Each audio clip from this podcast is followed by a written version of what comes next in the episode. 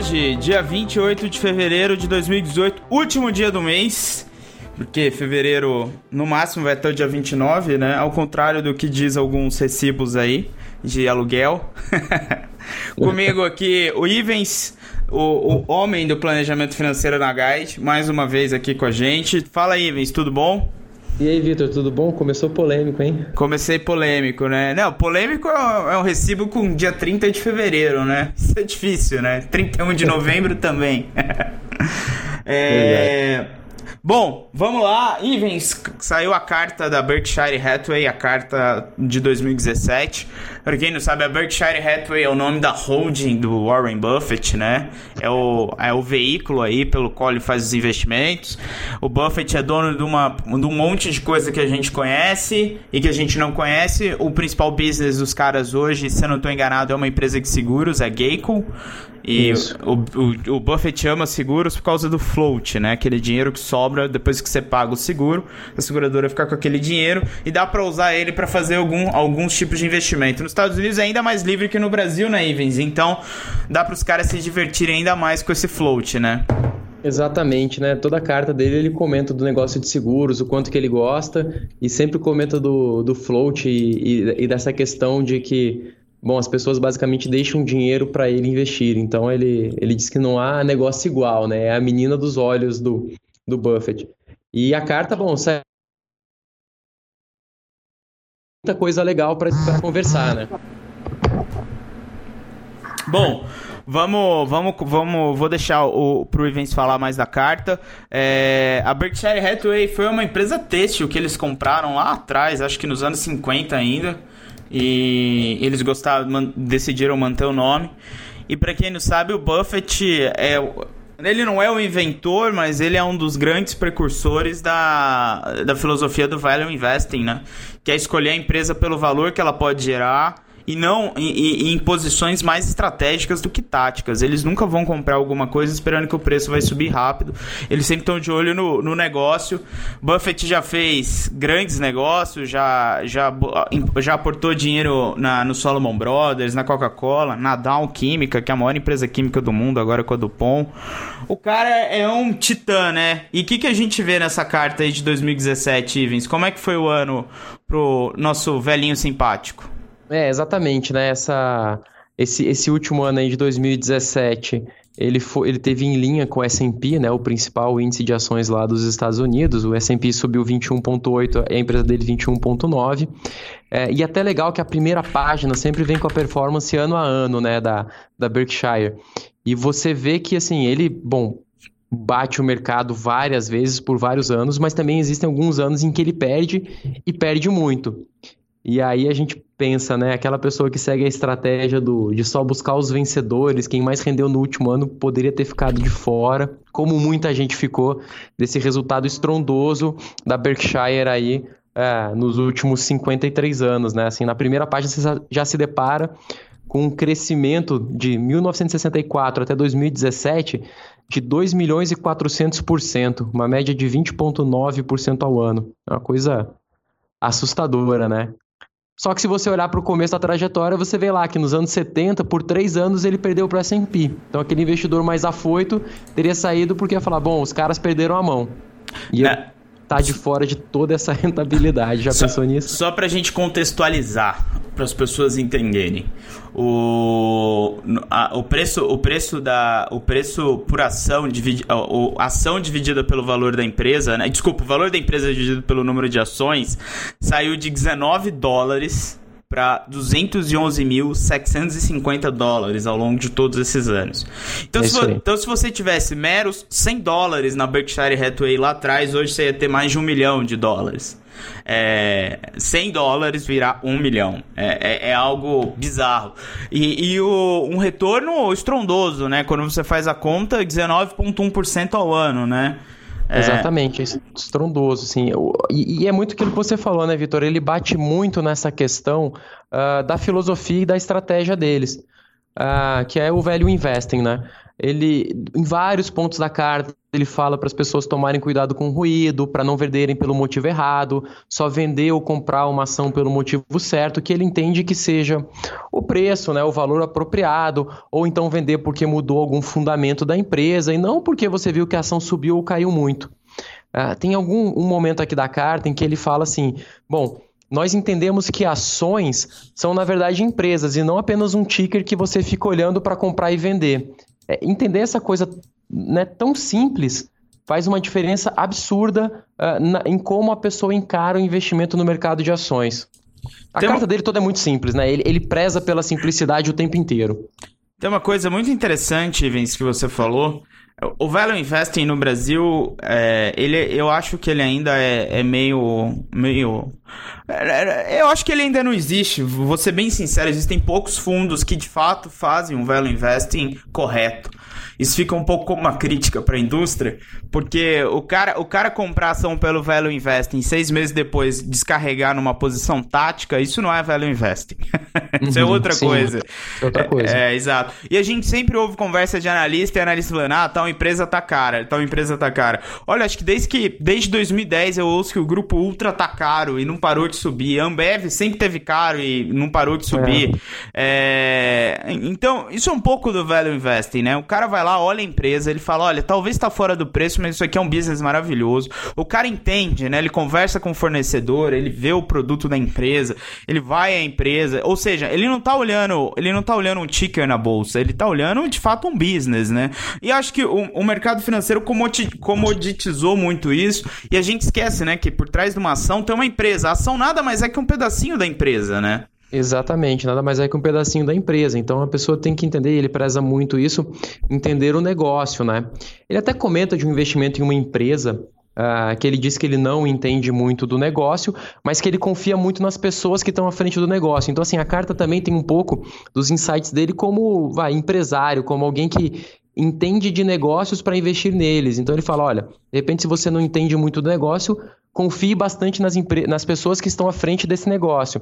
É, ele fala em vários momentos que você tem que é, apostar tanto em cérebros quanto em capital, e algumas empresas você precisa de capital e cérebros, que é o caso do, né, do, do, ramo de seguradora. Então, assim, a carta inteira é uma, é uma grande aula de investimentos, desde a parte mais micro até questões mais filosóficas. Ele fala muito do cuidado com a alavancagem, né, que o investidor individual tem que cuidar com a, cuidar da, eh, para não se alavancar demais, porque no curto prazo o mercado é muito irracional.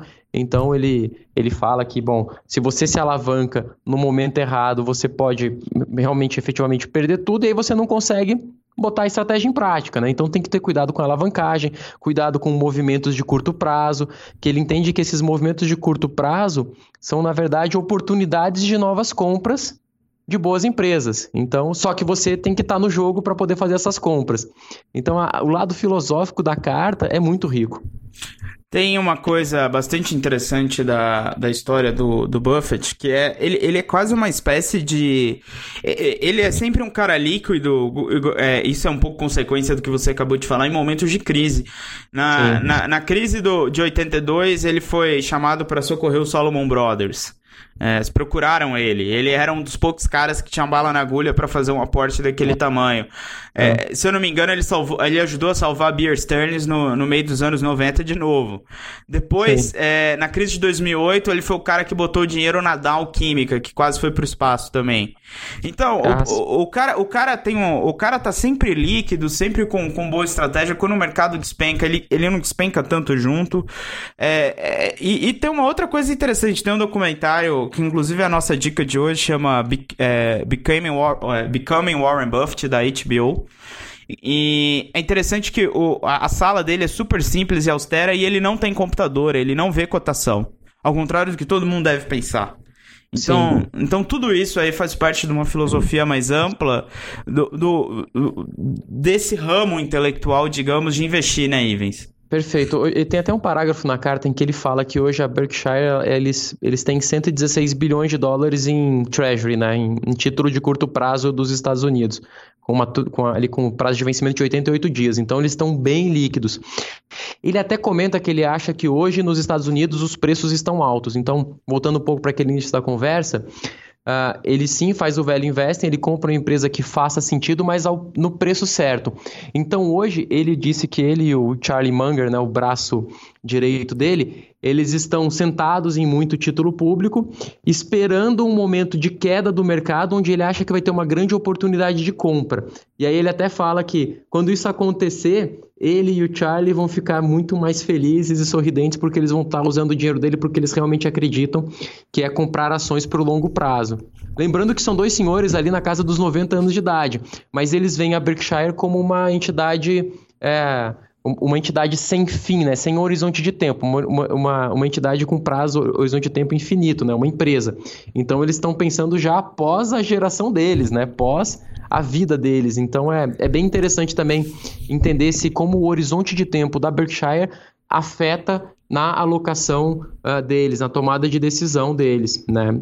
E, e até pegando esse gancho em outro, em outro ponto da carta, ele fala que no curto prazo, é claro que ações vão ser sempre mais arriscadas que títulos públicos, por exemplo, né?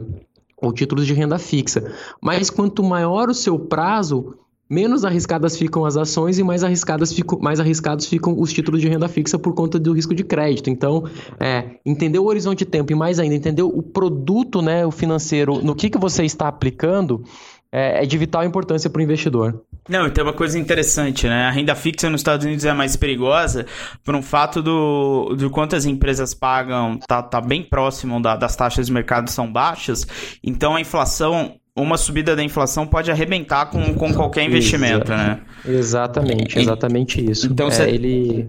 tem esse outro risco. Agora, uma coisa bastante interessante do, do Buffett é, tem uma discussão muito grande sobre quem vai ser o sucessor dele na Berkshire, né?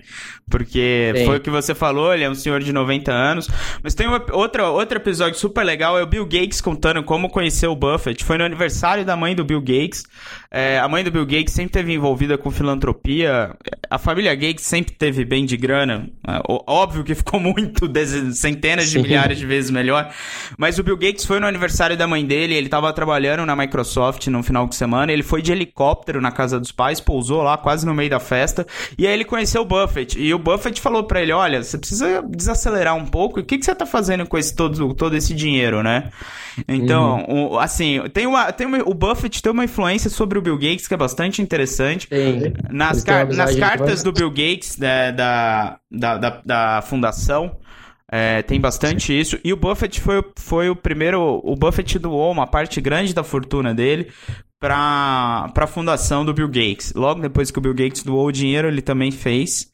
É, e, isso, é, isso é muito interessante. Sim, eles Tem esse lado da filantropia, bem... né? Sim, eles têm um lado bem interessante. Essa questão da filantropia também é bem presente nos dois. É, é algo que, que ele também comenta na, nas cartas dele. Uh, tem a história da aposta, né? Que ele comenta, a aposta que ele fez há, há 10 anos atrás com um gestor de, de hedge funds, uma empresa de aconselhamento. E ele apostou que nos próximos 10 anos, isso ele fez em 2007, antes da crise, que nos próximos 10 anos o S&P ia bater qualquer carteira de fundos uh, de hedge funds que aquele consultor poderia montar. E ele, o consultor, por sua vez, escolheu cinco fundos de fundos e, bom, a, a diferença do resultado foi brutal. O S&P deu um baile, né? Lá o, ele comprou um ETF, um, um, ETF com baixo custo e acabou ganhando dessa carteira, digamos, de uma gestão mais ativa. E o Buffett até fala isso, o propósito da aposta foi doar um milhão de dólares para uma instituição de caridade. Então, é, foi, aí mesmo com uma aposta dessa que ele queria educar o mercado, digamos assim, ele também acabou fazendo é, uma doação. A caridade está realmente bem dentro da, do, do, dia a dia dele, algo que ele fala muito também. Ô, ô Ivens, o que, que a gente, o, o que, que a gente pode tirar de, de filosofia de investimento? Não só dessa carta, essas cartas da Berkshire Hathaway tem até livro é, que tem todas as cartas é, de vários anos e gente do mercado comentando. Mas o que. A, a, acho que o, o. Me corrija se eu estiver errado. A grande coisa, a mensagem que a gente tira da carta é o investimento planejado, escolhendo boas empresas a longo prazo e sempre tentando manter alguma liquidez. É, é, parece que é uma receita meio sem erro, né?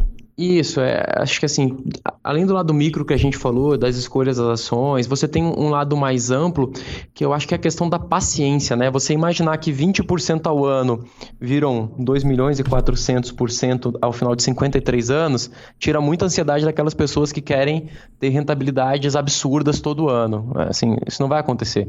É, na média, 20% ao ano é muita coisa. Então, é, acho que tirar essa ansiedade do investidor, pensar no longo prazo, é, pensar em ter paciência com seus investimentos, que não é ficar né, pulando de galho em galho, achando a melhor alternativa do momento, ou a próxima bolha, né, criptomoeda e sei lá mais o que que aparece por aí. É, o Warren Buffett, ele fala que ele tem a caixa dele de coisas muito difíceis que ele não entende, ele não toca a mão, né, que ele, isso mostra bem no documentário.